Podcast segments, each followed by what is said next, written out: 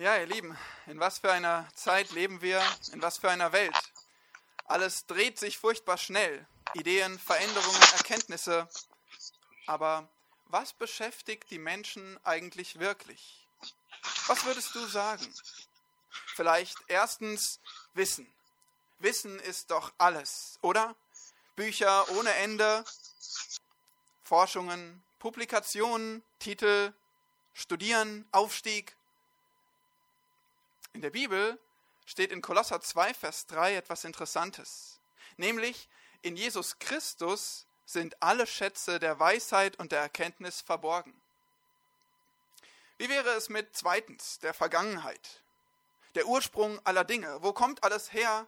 Wie entstanden alle Dinge? Wofür existieren wir eigentlich? Kolosser 1, Vers 16 liefert die Antwort.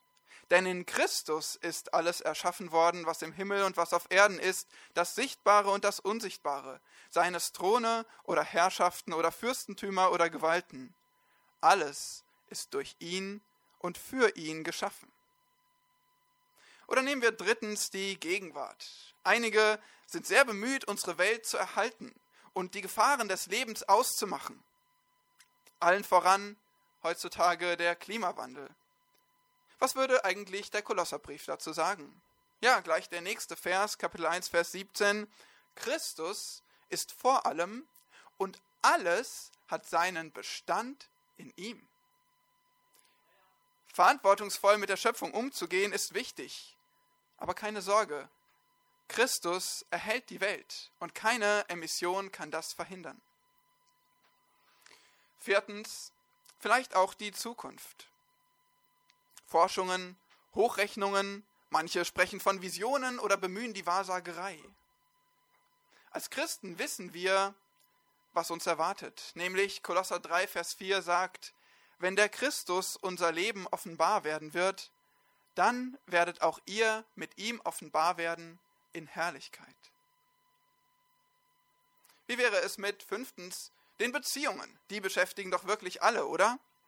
Vielen würde es schon reichen, einfach Lösungen zu finden für den ständigen Streit zu Hause mit dem Partner und das Auseinanderleben. Kolosser hilft. Kapitel 3, Vers 18 und 19. Ihr Frauen, ordnet euch euren eigenen Männern unter, wie es sich gebührt im Herrn Jesus. Ihr Männer, liebt eure Frauen und seid nicht bitter gegen sie. 5b, was ist eigentlich noch mit den Kindern, diesen nervigen Kindern oder diesen zurückgebliebenen, engständigen Eltern? Seht die folgenden Verse 20 und 21. Ihr Kinder seid gehorsam euren Eltern in allem, denn das ist dem Herrn Jesus wohlgefällig. Ihr Väter reizt eure Kinder nicht zum Zorn, damit sie nicht unwillig werden. Oder aber sechstens die Arbeit. Auch die bestimmt unser Leben und beschäftigt wirklich viele Menschen. Ich übertreibe nicht, wenn ich sage, dass Kolosser 3, Vers 22 und 4, Vers 1 unser Arbeitsleben revolutionieren könnte. Ihr Sklaven, gehorcht euren leiblichen Herren in allen Dingen, nicht mit Augendienerei, um den Menschen zu gefallen, sondern in Einfalt des Herzens, als solche, die Gott fürchten. Ihr Herren Gewährt euren Sklaven das, was recht und billig ist, da ihr wisst, dass auch ihr einen Herrn im Himmel habt. Oder schließlich siebtens die Religion.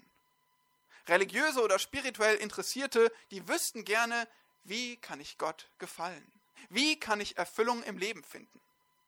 Kolosser erörtert dabei viele Optionen, zum Beispiel Philosophie, Kapitel 2, Vers 8, oder Anbetung von Engeln, 2, Vers 18.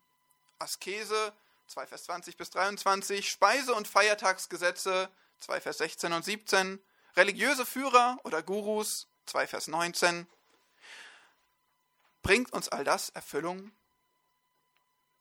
Die Antwort ist immer dieselbe. Erfüllung findet sich allein in Jesus Christus. Kapitel 2, Vers 9 und 10. Denn in ihm wohnt die ganze Fülle der Gottheit leibhaftig. Und ihr seid zur Fülle gebracht in ihm, der das Haupt jeder Herrschaft und Gewalt ist. Ihr seht also kolossale Schätze im Schreiben an die Kolosser. Das, Wort, auf Grieche, das griechische Wort Kolossos bedeutet große Figur oder Statue. Und so kennen wir es vielleicht auch, wenn wir an den Koloss denken. Der Name der Stadt Kolossä in Kleinasien bedeutet demnach hohe Säulen. Und wir, wir haben eben das Wort kolossal, gewaltig, großartig. Nun, die Schätze in diesem Brief, im Kolosserbrief, die drehen sich, ihr habt es gesehen, um die Person und das Werk unseres Herrn Jesus Christus. In Kolosser wird die Vorrangstellung Jesu Christi über alle Maßen betont. Und wir haben gesehen, dass unsere Welt, unsere Gesellschaft und auch du, wir brauchen nicht so sehr wie den Herrn Jesus Christus als Antwort auf alle Dinge.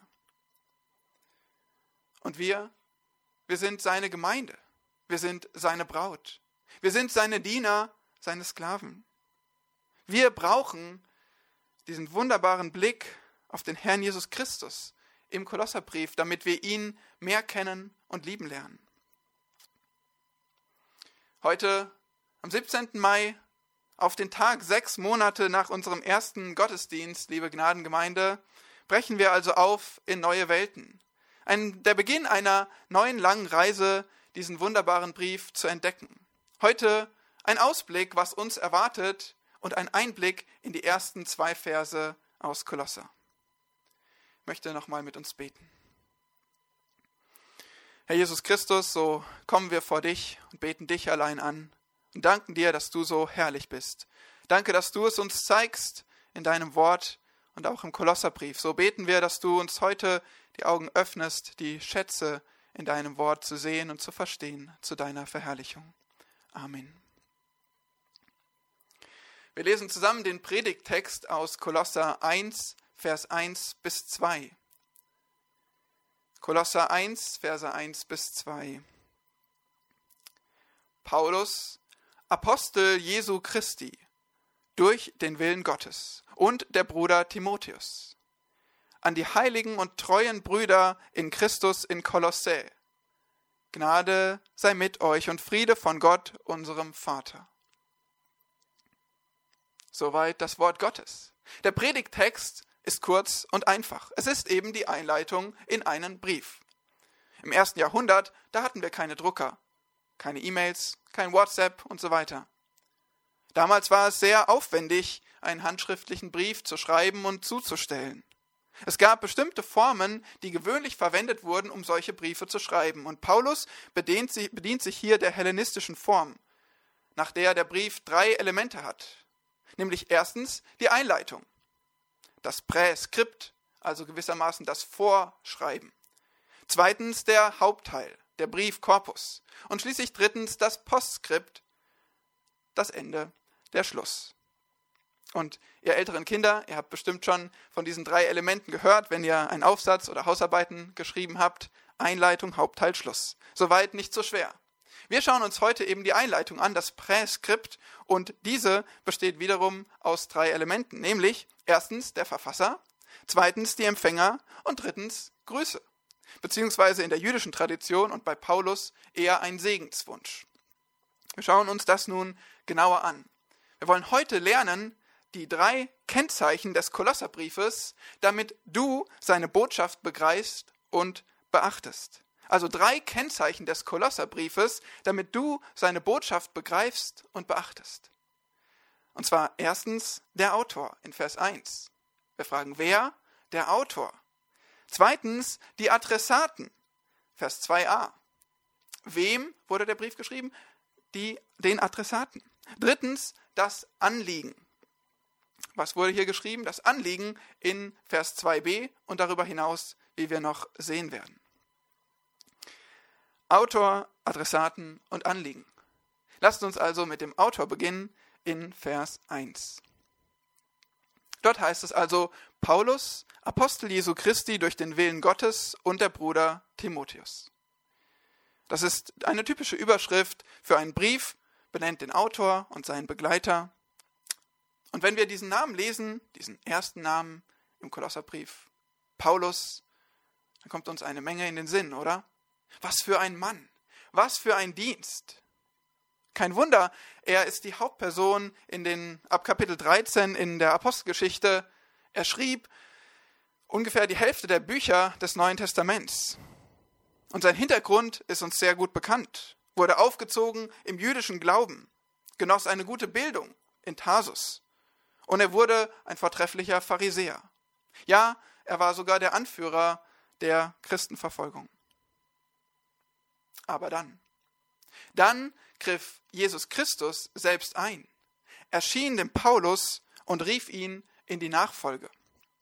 Paulus machte eine totale Kehrtwende und er empfing Offenbarung von Christus. Er studierte nun diese neue Offenbarung und wurde selbst ein Prediger Jesu Christi. Sein Leben hat sich total gewendet. Dann ging er auf Missionsreisen und brachte dieses Evangelium von Jesus Christus an viele Orte, in Kleinasien und sogar bis nach Europa. Er gründete Gemeinden, besuchte sie wieder, blieb im Kontakt mit ihnen. Ja, er schrieb ihnen auch Briefe, um sie zu ermutigen und zu belehren. Und Gott wirkte Großes durch diesen Mann Paulus. Auf diese Weise lernten ihn auch die Kolosser kennen. Auf seiner dritten Missionsreise nämlich, und davon haben wir gerade gelesen in Apostelgeschichte 19, da kam Paulus nach Ephesus, die Hauptstadt im Westen Kleinasiens. Und dort lehrte Paulus und wirkte für ungefähr drei Jahre, also so lange wie an keinem anderen Ort. Und auf diese Weise wurde nicht nur Ephesus evangelisiert, sondern, ihr habt es gelesen, Kapitel 19, Vers 10, alle, die in der Provinz Asia wohnten, hörten das Wort des Herrn Jesus, sowohl Juden als auch Griechen. Das heißt, durch diesen langen Dienst in Ephesus kam das Wort nach ganz Asia und auch nach Kolosse. Aber davon später mehr. Am Ende der dritten Reise wurde Paulus, kam Paulus nach Jerusalem, wurde dort festgenommen und kam auf ein paar Umwegen als Gefangener nach Rom. Selbst als Gefangener konnte er evangelisieren und diese Zeit fleißig nutzen. Und er schrieb weitere Briefe an die Philipper, die Epheser, an Philemon und eben an die Kolosser. Aber dazu gleich mehr. Wir könnten Stunden über Paulus sprechen, ist es nicht so? Aber wovon spricht Paulus eigentlich? Er sagt hier in diesem Brief, er schreibt nicht seine ganze Biografie auf, sondern er bezeichnet sich als Apostel Jesu Christi durch Gottes Willen. Es war ihm also wichtig, diese Eigenschaft, diesen Titel zu betonen. Das Wort Apostel kennt ihr gut, wenn ihr im Neuen Testament lest. Das ist eine Transliteration des griechischen Apostolos, was so viel bedeutet wie Gesandter oder Botschafter, Delegierter. Dieses Wort, das wurde tatsächlich auch für einfache spezielle Aufträge verwendet, die verschiedene Menschen bekommen konnten, zum Beispiel auch Epaphroditus oder Titus, aber eben auch als ein Titel für einen außerordentlichen Dienst. Ein Dienst, den Jesus Christus selbst gegeben hat zum Bau der universalen Gemeinde. Und diesen Dienst hatten eben die zwölf Jünger Jesu sowie Paulus. Paulus, das müssen wir hinzufügen, der beschreibt sich selbst in 1. Korinther 15 als der geringste von den Aposteln. Und trotzdem erfüllte auch er die Kriterien. Er wurde von Jesus Christus selbst in den Dienst gestellt, empfing spezielle Offenbarung, wurde durch Wunder bestätigt und reichlich im Aufbau der Gemeinde Jesu gebraucht. Paulus war ein Apostel Jesu Christi. Und das nicht aus eigenen Stücken, nicht durch Bewerbung, nicht durch seine ach so große Belehrung in Tarsus und Jerusalem. Nein, sondern durch Gottes Willen. Es war sicherlich nicht Paulus Idee, sondern Gottes Idee. Und das könnt ihr in Apostelgeschichte 9 im Detail nachlesen. Nun habe ich eine Frage an euch. Wisst ihr, in wie vielen Briefen Paulus sich als Apostel vorstellt? Was denkt ihr? Es sind nicht alle. Es sind neun von dreizehn. Oft, aber nicht immer. Und weißt du warum? Im Philipperbrief und in den Thessalonicher Briefen sowie im Philemonbrief, da bezeichnet er sich nicht als Apostel. Da geht es ihm vor allem darum, zu ermutigen, und er kann aufbauen auf einer tiefen, vertrauensvollen Beziehung zu seinen Zuhörern. Aber hier im Kolosserbrief, da schreibt er an eine Gemeinde, die er gemäß Kapitel 2, Vers 1 selbst niemals gesehen hat und die er ernstlich vor Irrlehren warnen muss. Hier muss er aufzeigen, es ist nicht irgendjemand, der euch diesen Brief schreibt. Es ist nicht eine unbekannte Nummer. Nein, es ist ein Apostel Jesu Christi. Hier spricht Gott selbst. Also hört zu. Nehmt das ernst, was ihr lest. Der Autor ist also zugleich die Autorität in Kolosser. Merkt euch das. Ja, und in diesen Corona-Tagen, da ist es manchmal schwer zu wissen, wer eigentlich hinter einer Schlagzeile steht. Ist es nicht so? Er mag sich vielleicht vorstellen als, ich bin auch Arzt. Aber ist er wirklich ein Fachmann? Prüft gut, was ihr lest, wenn ihr euch in den Nachrichten bewegt, wenn ihr Bücher aufschlagt. Aber wenn ihr Kolosser lest, dann habt ihr hier schon ein Gütesiegel, nämlich ein Gütesiegel von Gott. Das könnt ihr getrost lesen und studieren. Ein Apostel Jesu Christi durch Gottes Willen schreibt uns diesen Brief. Soweit also zu Vers 1, zum Autor. Ah, Moment.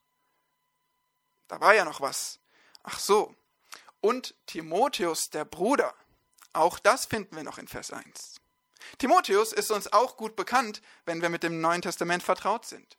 Von Kind auf hat er die heiligen Schriften gelernt und war damit vertraut.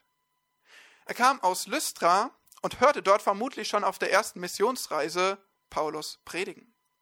Und wurde auch ein Kind Gottes, ja Paulus bezeichnet ihn sogar als sein eigenes Kind im Glauben.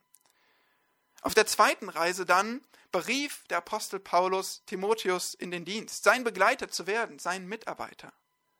Und so wurde Timotheus ein wertvoller Begleiter Paulus, ein Evangelist in Paulus Team.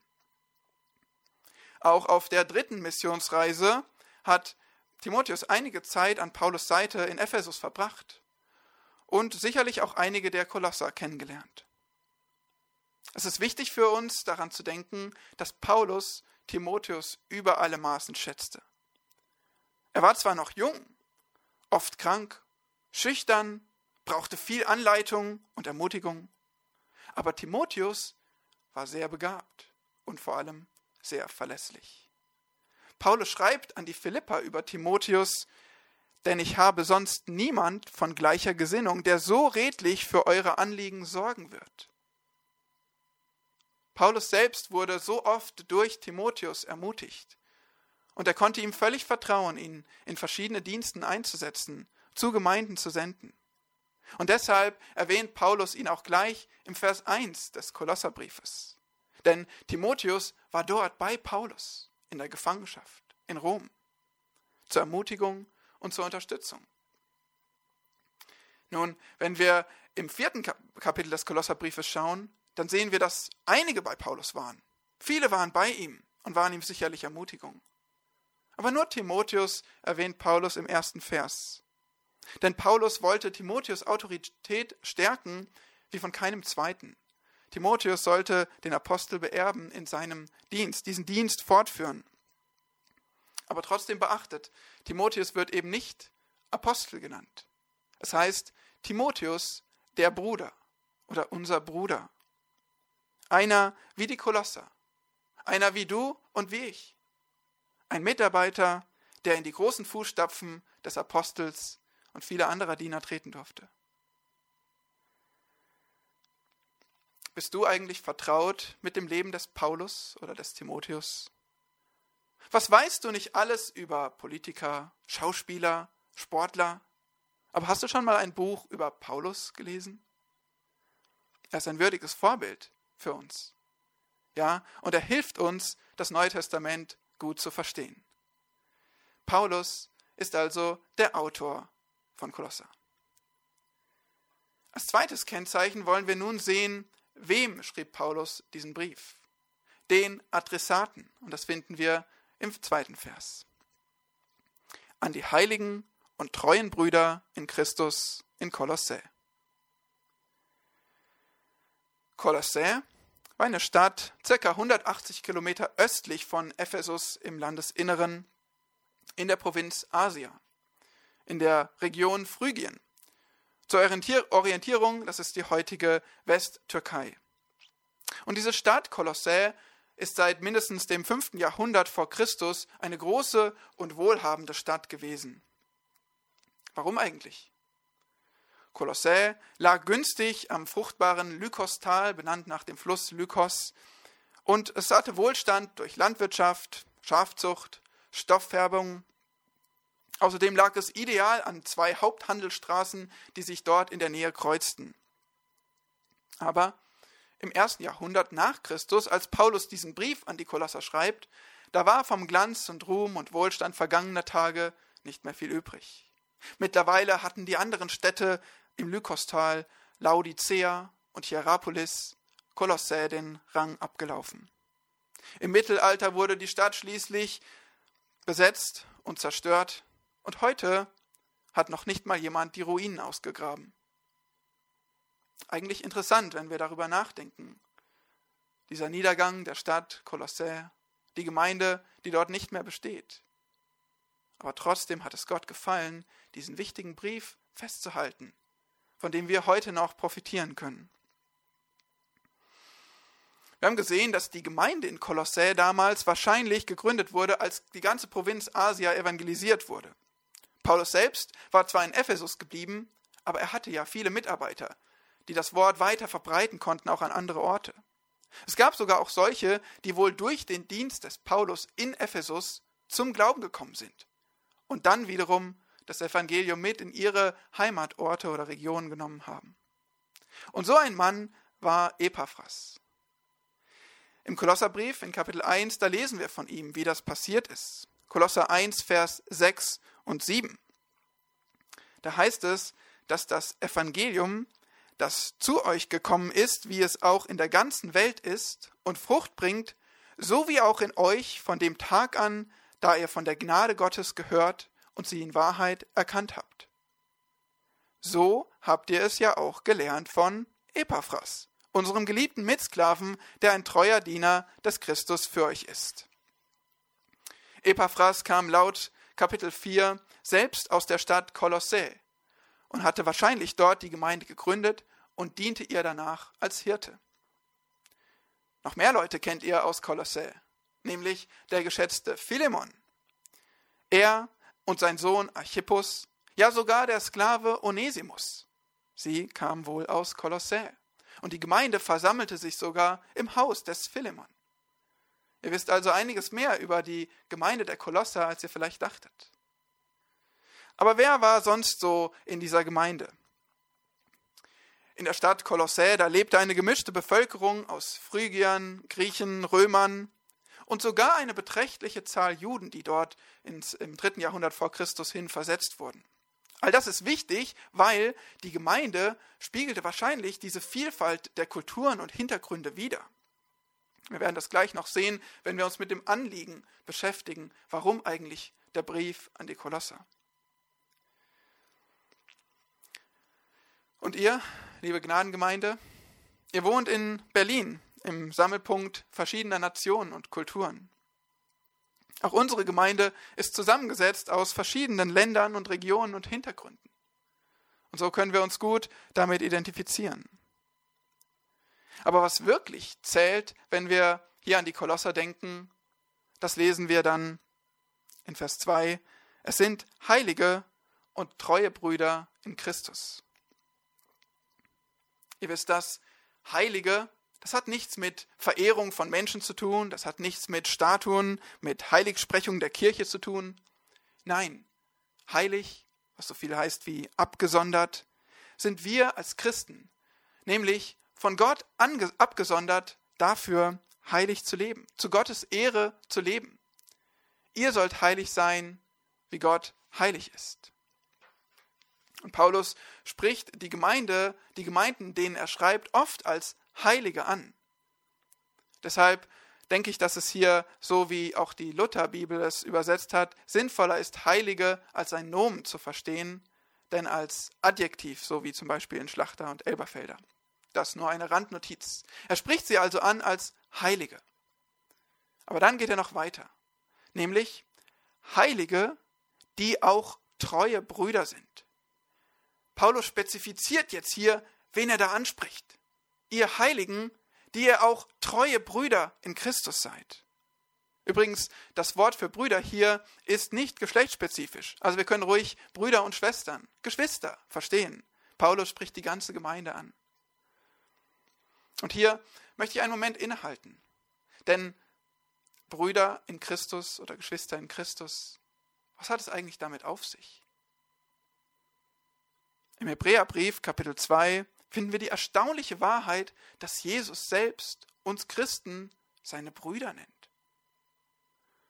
Hebräer 2, Vers 9 heißt es, dass er sich zunächst erniedrigte und dass er den Tod für alle schmeckte. Vers 10, durch seinen stellvertretenden Tod am Kreuz wurde Jesus der Urheber unseres Heils.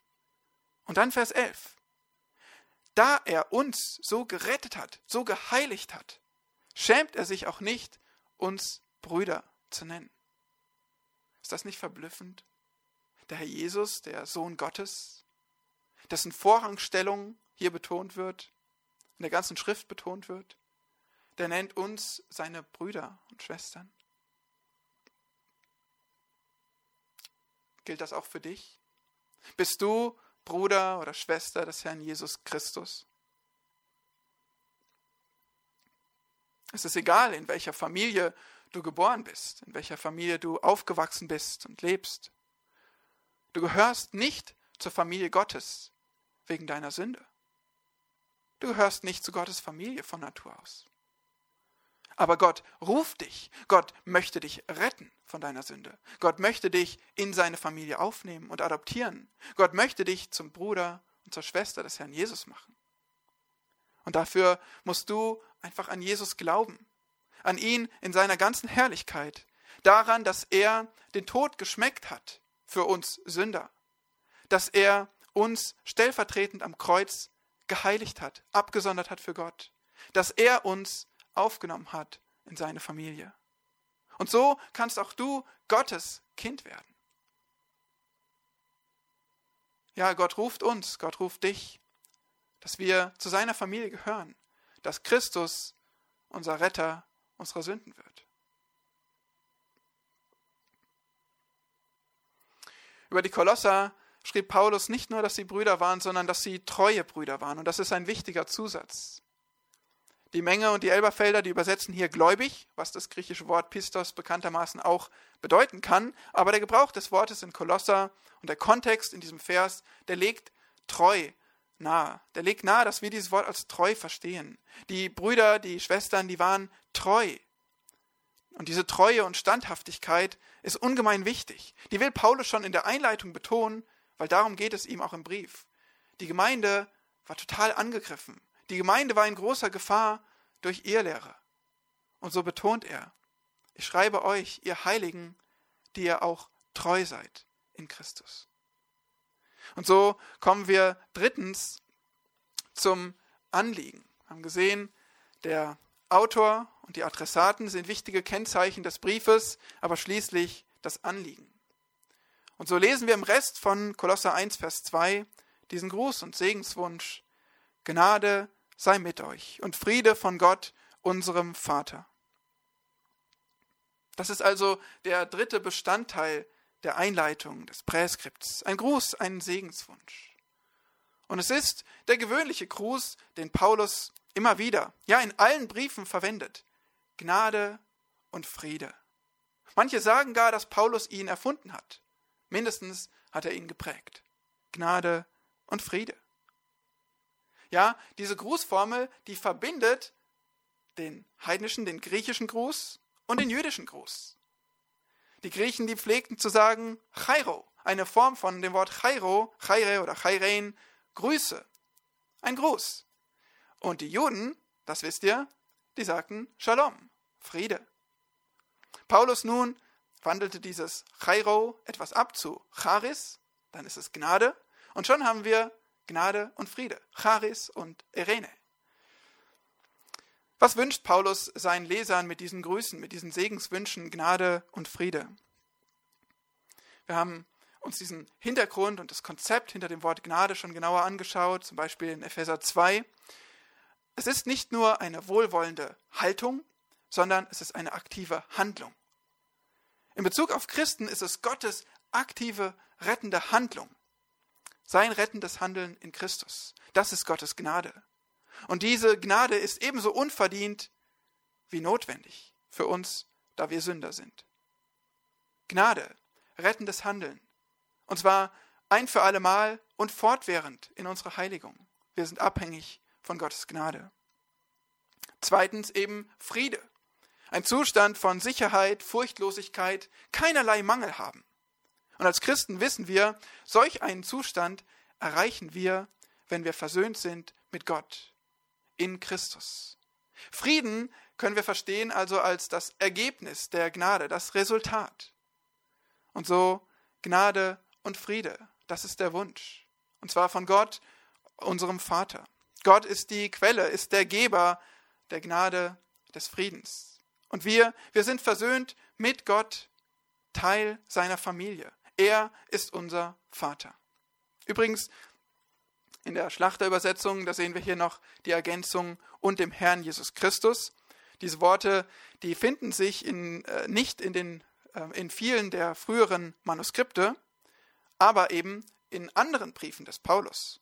Und deshalb gehen wir davon aus, dass einige Abschreiber diesen Kolosserbrief auch angleichen wollten an die anderen Briefe und deswegen eigenmächtig ergänzt haben und dem Herrn Jesus Christus. Aber wie auch immer, alles, was Paulus hier in der Einleitung über Jesus sagen könnte, er macht es noch viel eindrucksvoller und tiefer und deutlicher im ganzen Brief.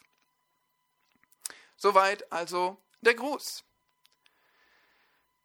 Manche von euch haben vielleicht schon gemerkt, dass unser dritter Predigtpunkt etwas über den Gruß hinausgeht. Das Anliegen, was Paulus eigentlich hatte, als er den Kolossern schrieb. Er wollte sie nicht nur grüßen, ihnen nicht nur Gottes Segen wünschen, das hätte auch ein, ein kurzer Brief getan, aber er hat hier ein anderes Anliegen. Und da wollen wir jetzt noch einen kurzen Ausblick drauf wagen, dass wir verstehen, worum geht es eigentlich im Brief an die Kolosser. Wir haben schon gesehen, dass Paulus aus dem Gefängnis schrieb. Gefängnis in Rom, wahrscheinlich gegen 60 oder 61 nach Christus. Immer wieder sehen wir im Kolosserbrief, zum Beispiel Kapitel 4, Vers 3 oder 18, dass Paulus von seinen Fesseln spricht. Oder auch von einem Mitgefangenen in Vers 10. Paulus war eindeutig im Gefängnis. Aber in diesem Gefängnis, da hatte er Besuch bekommen. Und wir wissen, dass, er, dass ihm erlaubt war, Besuch zu empfangen und dass er dafür dankbar war. Wer hatte ihn zum Beispiel besucht?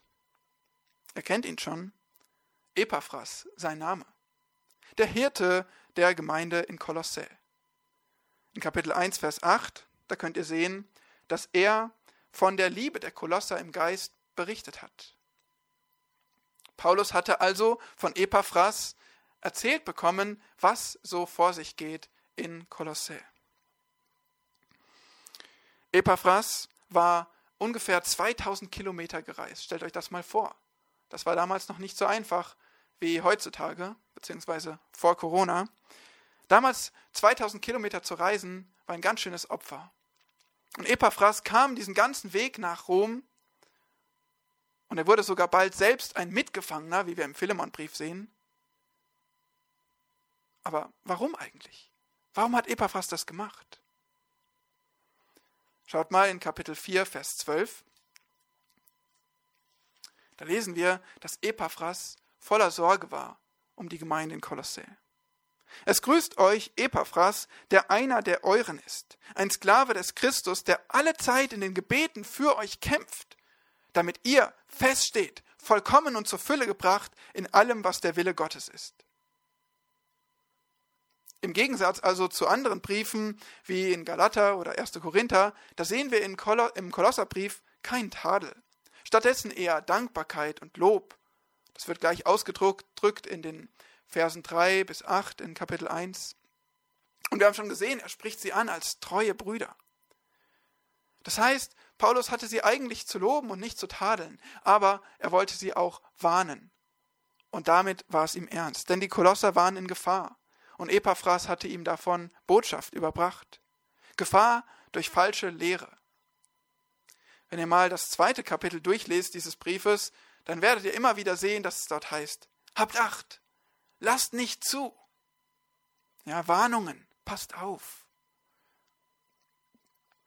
Was war das eigentlich für eine Irrlehre? Wovor sollten die Kolosser aufpassen? Nun, das ist gar nicht so leicht zu sagen.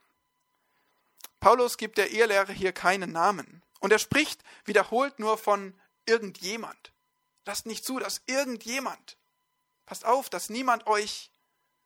Paulus benennt die Leute nicht, benennt nicht die ganz klare Richtung, wo sie herkamen. Aber andererseits zeigt einfach dieser Nachdruck in diesem Brief, diese Warnungen, dass es schon eine reale Gefahr war. Reale Personen, klar benannte falsche Lehren finden wir im Kolosserbrief. Es wäre durchaus möglich, dass es sich hier um Vorläufer der späteren Gnosis, Irrlehre, griechisch für Erkenntnis, handelt. Oder auch interessante Parallelen gibt es zu der jüdischen Sekte der Essener. Da finden wir wirklich viele der Elemente, die wir im Kolosserbrief finden, als Praktiken unter den Essenern. Insgesamt scheint es sowohl jüdische als auch heidnische Elemente in der Ehelehre zu geben, die die Kolosser bedrohte. Und wir können diese in zwei Kategorien zusammenfassen, nämlich erstens Gesetzlichkeit und zweitens Philosophie, höhere Erkenntnis. Wo sehen wir das? Jetzt müsst ihr mal mitgehen in Kapitel 2 und etwas folgen. Wir sehen zum Beispiel die Gesetzlichkeit ähm, in Kapitel 2, Vers 11 da geht es um Beschneidung. Oder auch Vers 16 und 17. Da lesen wir von Speisegesetzen, Feiertagsgesetzen, sogar einschließlich des Sabbats, des jüdischen Sabbats. Oder auch in Versen 20 bis 23 geht es um Askese, passend zu den vielen Geboten über die Schrift hinaus, die wir unter der jüdischen religiösen Elite vorfinden. Der Gedanke ist jeweils Errettung erlangst du durch Christus plus Werke. Christus plus Werke. Gesetzlichkeit eben. Aber es gab auch noch ein zweites Element dieser Irrlehre, nämlich Philosophie, höhere Erkenntnis. Und dafür steht Vers 8 im zweiten Kapitel sinnbildlich. Wir lesen, Habt Acht, dass euch niemand beraubt durch die Philosophie und leeren Betrug, gemäß der Überlieferung der Menschen, gemäß den Grundsätzen der Welt und nicht Christus gemäß. Ihr wisst das, vor allem die Griechen, die Heiden, die waren dafür bekannt, dass ihnen das Evangelium irgendwie zu einfach, zu billig, zu ungelehrt, töricht war. Sie strebten nach höherer Erkenntnis. Für sie hieß es, Rettung erlangst du durch Christus plus Erkenntnis. Christus und Erkenntnis. Sie lehrten auch den Dualismus, das heißt, dass der Geist gut ist, aber die Materie böse. Und mal in Kurzform zusammengefasst, hat Gott demnach keine böse Materie geschaffen, sondern es gab irgendwie eine Abfolge immer niedrigerer Ausflüsse aus Gott. Unter ihnen Jesus und die Engel und einige Stufen tiefer auch Dämonen. Ja, und Engel wurden sogar angebetet, um irgendwie die Barriere zu Gott von, als ein materieller, ein materielles Wesen, als ein Mensch, die Barriere zu Gott zu durchdringen. So finden wir auch in Vers 18 hier in Kapitel 2, dass es um die Anbetung von Engeln geht, dass Paulus davor warnt. Aber das Schlimmste wirklich, dass Jesus als ein geschaffenes Wesen angesehen wurde und eben nicht als Gott. Wir werden auf all das noch genauer eingehen, aber ihr solltet mal einen Überblick bekommen und sehen, es gab hier eine seltsame Mischung aus Gesetzlichkeit und Philosophie, die irgendwie zusammengenommen heftige Angriffe auf den wahren, reinen Glauben zusammengebracht hat. Christus plus Werke oder Christus plus Philosophie. Aber was sagt der Kolosserbrief? Christus plus genau das. Christus plus nichts ergibt Errettung. Ja, Christus allein ist absolut hinlänglich zur Erlösung. Und so war es Paulus Hauptanliegen, die Wahrheit über Jesus Christus aufzuzeigen. Ihr kennt das Prinzip, wie man Falschgeld entlarvt, richtig? Nicht alle möglichen Fälschungen muss man studiert haben, sondern man muss die Merkmale von echtem Geld sehr gut kennen. Und wenn man das tut, dann kann man Falschgeld leicht identifizieren. Ich denke, es ist ebenso hier im Kolosserbrief. Paulus geht nicht auf jedes Detail und jede krumme Lehre ein und versucht sie irgendwie philosophisch zu entkräften. Nein, Paulus zeigt vielmehr die Wahrheit auf. Ja, Paulus zeigt uns, die Details der Irrlehre sind nicht so wichtig, wie dass ihr die Wahrheit über Christus kennt und versteht. Diese wird euch bewahren, wenn ihr euch darauf gründet. Wie ist es eigentlich mit dir? Befasst du dich viel mit allerlei Theorien, Thesen, Methoden derer, die sich heute Christen nennen? Das, was gerade in ist, was boomt, was viele Follower generiert? Aber auf der anderen Seite lass mich dich fragen, wie sattelfest ist deine Theologie? Kennst du deine ganze Bibel? Hast du alles schon gelesen? Wie ist das mit den schwierigen Stellen? Hast du eine Antwort darauf? Ringst du um eine Antwort darauf? Sei mit vollem Eifer dabei, dass du das Wort Gottes studierst, dass du immer tiefer verstehst. Weil genau das brauchst du, um bewahrt zu bleiben. Oder in den Worten des Paulus 2 Vers 4, das sage ich aber, damit euch nicht irgendjemand durch Überredungskünste zu Trugschlüssen verleitet. Wenn du bewahrt bleiben willst vor Verführung, dann sei sattelfest in deiner Theologie. Ja, so haben wir drei Kennzeichen des Kolosserbriefs gesehen. Und zwar, damit du seine Botschaft begreifst und beachtest. Der Autor Paulus, von Gott gesandt und autorisiert und voller Liebe für die Kolosser. Zweitens die Adressaten, eine junge, aber treue Gemeinde in Kolossä.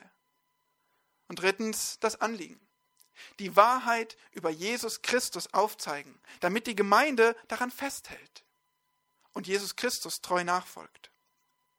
Es geht um Treue zu Christus. Geschwister, es geht um Treue gegenüber dem Herrn Jesus Christus. Auch für uns ist es eine ernste Gefahr, zurückzurutschen in alte Denkmuster oder von der Gesellschaft beeinflusst zu werden. Ich weiß noch gut, wie ich als junger Gläubiger mit Heilsgewissheit gerungen habe, wie ich dann mit meiner vergangenen und gegenwärtigen Sünde gekämpft habe und dann in einer Gemeinde war, die die Verlierbarkeit des Heils lehrte. Das war sehr, sehr schwierig für mich. So frage ich dich, was ist eigentlich dein Hintergrund? Wie hast du gelebt oder was hat dich geprägt? Und was ist deine Gegenwart? Mit wem hast du zu tun? Wer kann dich beeinflussen? Wer hat eine starke Stimme in deinem Leben? Wer dient dir als Vorbild? Was liest du? Worauf hörst du? Und die wichtige Frage, was kann dich von Jesus Christus wegziehen? Vielleicht ist es fleischlicher Genuss, die Suche nach Erfüllung im Hier und Jetzt. Vielleicht ist es aber auch Gesetzlichkeit. Versuchen, immer besser zu werden, alle möglichen Regeln zu befolgen, alles richtig machen, ohne Gnade. Vielleicht ist es auch Wissenschaft, aufgeklärtes Denken und die Gefahr, die Bibel wirklich als Torheit zu sehen. Oder aber Pragmatismus. Hauptsache es funktioniert. Es ist nicht so wichtig, was geschrieben steht. Was will der da mit Theologie? Hauptsache es klappt. Hauptsache es hat Erfolg. Hauptsache es bringt Frucht. Laut dem US-Regisseur Richard Foreman sind wir Pfannkuchenmenschen. Wir sind Pfannkuchenmenschen geworden, die sich dünn und weit ausbreiten, sich per Klick mit riesigem Netzwerk an Informationen verbinden können. Ich denke, er hat einen Punkt. Bemühst du dich auch? Mühst du dich ab, Schritt zu halten mit jedem Status-Update, Pinwandeintrag, Live-Ticker, Corona-Diskussion, Blogpost? Aber damit bist du nur dünn und weit. Damit sind wir Pfannkuchen statt Vollkornbrot. Damit ernähren wir uns von Fastfood statt vom Brot des Lebens. Damit sind wir gefundene Fressen für Irrlehren, vor denen nur gesunde Theologie schützt. Ja, damit sind wir Leckerbissen für den Teufel, der umhergeht wie ein brüllender Löwe und nur sucht, wen er verschlingen kann. Wenn du dich nicht mit der Wahrheit des Christus beschäftigst, dann wirst du schon bald deines Glaubens beraubt. Dann wirst du schon bald von Trugschlüssen verleitet. Dann wirst du schon bald in deinem Wandel verführt und kraftlos und fallen. Lieber Bruder, liebe Schwester, wir brauchen einen Fokus auf Christus, auf seine Person, auf sein Werk. Jesus muss dein Ein und alles sein. Und der Kolosserbrief will dir dabei helfen. Der Kolosserbrief will dein kolossaler Schatz sein, deinen Blick auf Christus zu richten, in dem alle Schätze der Weisheit und Erkenntnis verborgen sind. Also, lass uns diesen Brief eifrig lesen und studieren. Ja, lass uns die gesamte Schrift erforschen und treu festhalten. Zur Ehre unseres Herrn Jesus Christus. Amen.